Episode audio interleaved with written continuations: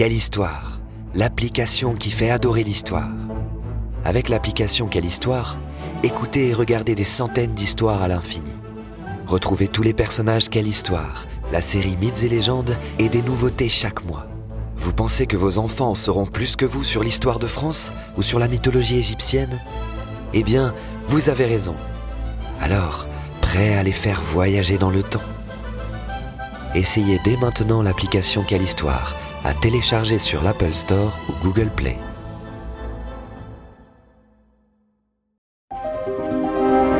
Quelle histoire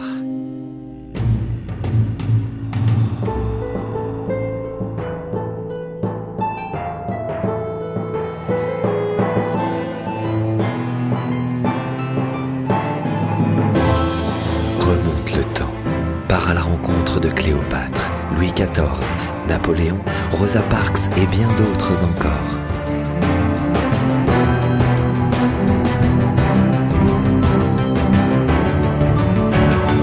Avec quelle histoire L'histoire devient un jeu d'enfant.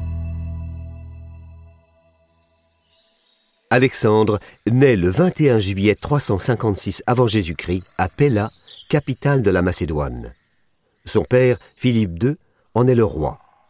Le petit garçon a une volonté de fer. À 8 ou 9 ans, il réussit à dompter un cheval très fougueux en le plaçant face au soleil pour l'éblouir. Il le baptise Bucéphale. L'enfant reçoit avec son camarade Héphaïstion l'enseignement des plus grands professeurs grecs de son temps, comme le grand philosophe Aristote.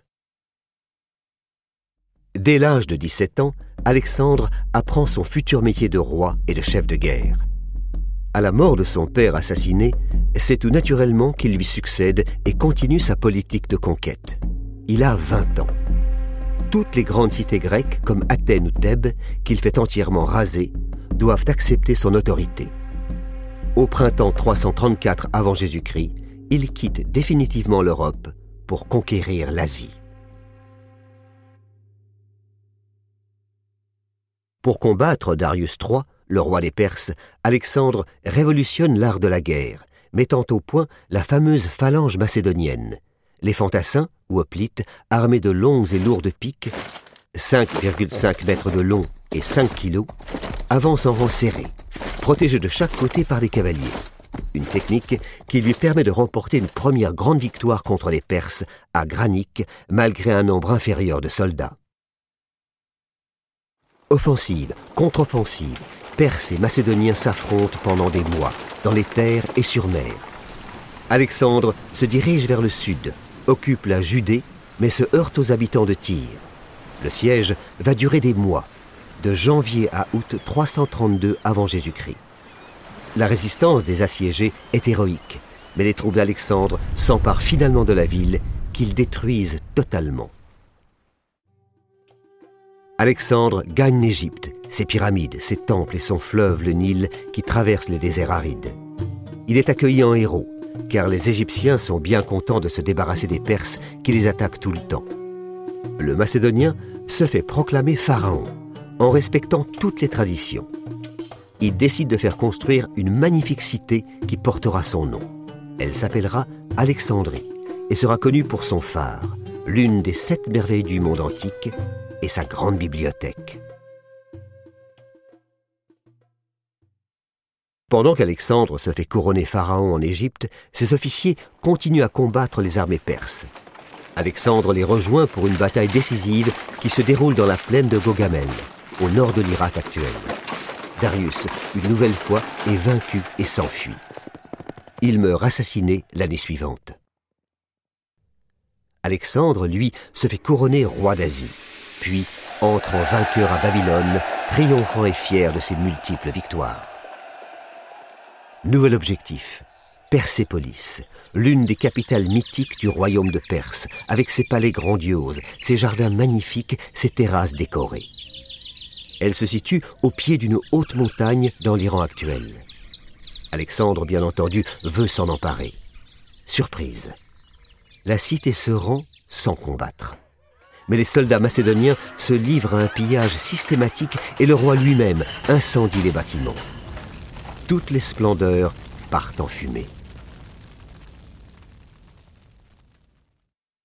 Alexandre se dirige toujours plus loin, vers l'Inde et ses terres sauvages et inconnues.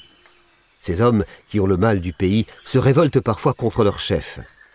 Mais le Macédonien avance encore, s'empare de Samarcande, atteint les contreforts enneigés de l'Himalaya, affronte Poros, le Raja indien, et ses centaines d'éléphants de guerre à la bataille de l'Idaspe qu'il remporte. C'en est fini maintenant des conquêtes. Il est temps de penser au retour. Le Macédonien et ses hommes reviennent à Suse, l'une des villes qu'il a conquises trois ans auparavant. Il y organise des noces grandioses. Plusieurs milliers de ses soldats vont épouser des jeunes filles perses. Et lui se marie avec l'une des filles de Darius III. La fête est très réussie, mais l'intégration des peuples voulus par Alexandre ne se fait pas. Les Grecs rentrent finalement chez eux. Alexandre fait de Babylone sa capitale.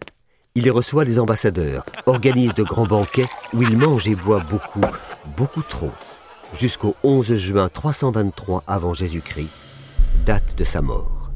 Son corps est embaumé et placé dans un cercueil en or avant d'être transporté vers la Macédoine. Mais le convoi est attaqué et la dépouille transférée en Égypte, dans un lieu que l'on n'a toujours pas retrouvé. Le mystère reste entier.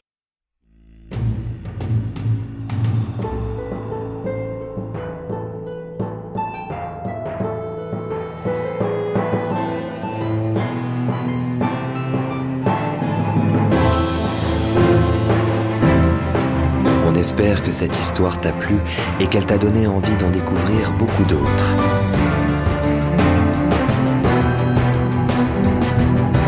C'était Quelle histoire Une série audio tirée de la collection de livres à découvrir sur quellehistoire.com.